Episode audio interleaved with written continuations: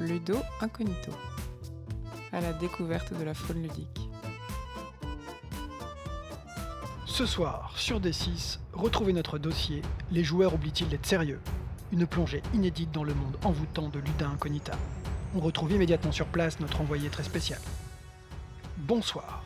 Les joueuses, les joueurs, qui sont-ils? Quels sont leurs réseaux? C'est l'objet de notre enquête. Pour tenter d'y voir plus clair et en exclusivité pour vous ce soir, nous sommes parvenus à convaincre une adepte de cette pratique singulière de bien vouloir répondre à nos questions. Joueuse, bonsoir. Bonsoir. Que faites-vous dans la vie? Je joue, bien sûr. Euh, oui, très bien. Et quel est votre métier? Je suis négociante en vin. La semaine dernière, je chassais les dragons. Et demain, pourquoi pas virologue? Ah, euh, oui. Mais détends-toi, mon bonhomme, tu es tout crispé. Euh, merci. Après ces fracassantes révélations, le mystère s'épaissit. Johan Huizinga est un historien néerlandais spécialiste de l'histoire des cultures. En 1938, il publie Homo Ludens, essai sur la fonction sociale du jeu. Dans ce livre, il note que le jeu, dans son appréciation la plus courante, est tout ce qui révèle du non-sérieux. Les animaux jouent, les enfants jouent, parfois les adultes jouent. Le jeu est intimement lié à la notion de fête, de mascarade. On joue un rôle, on badine, on s'amuse.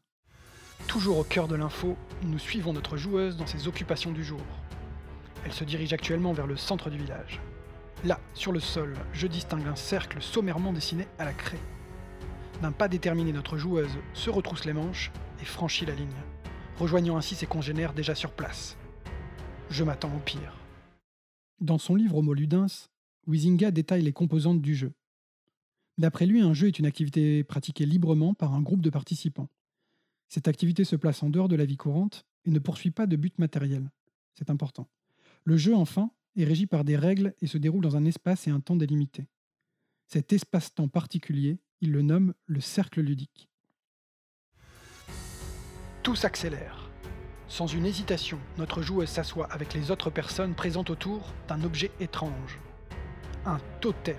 Un totem en bois, de taille, il est vrai, toute relative. Une femme, porteuse d'un t-shirt orange, debout, déclame des principes abscons avec de grands gestes des bras. Tous l'écoutent, visiblement concentrés. Je m'approche pour en tenter d'en savoir plus. Bonsoir.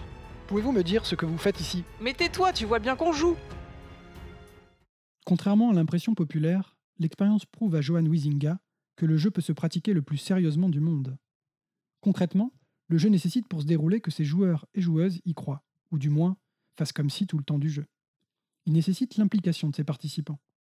Il est donc faux de restreindre le jeu à ce qui n'est pas sérieux. D'ailleurs, celui qui démontre la futilité ou le ridicule du jeu le ruine définitivement. Huizinga le nomme briseur de jeu. Depuis des heures, hommes et femmes s'activent au centre du cercle. Des rires fusent, mais les mines sont graves. Le plus souvent, on entend les mouches voler, suivi parfois d'une exclamation. Et de 10 Je t'ai eu Notre joueuse se tourne alors vers moi et m'adresse un énorme clin d'œil. Viens, on s'amuse Mais doit-on alors comprendre que chaque joueuse s'abandonne complètement au jeu, oubliant ainsi toute réalité? Non pas. Même l'enfant qui joue sait qu'il joue. Il se prétend temporairement voleur ou gendarme, mais n'est pas dupe de sa propre supercherie. Comme si le jeu était une double mise à distance. Mise à distance du monde réel, retranché au sein du fameux cercle ludique, mais aussi mise à distance face au jeu lui-même, dans une sorte de mascarade librement exercée, mais consciemment ressentie. Pour Huizinga, c'est cet étrange rapport qui crée toute la force et la magie du jeu.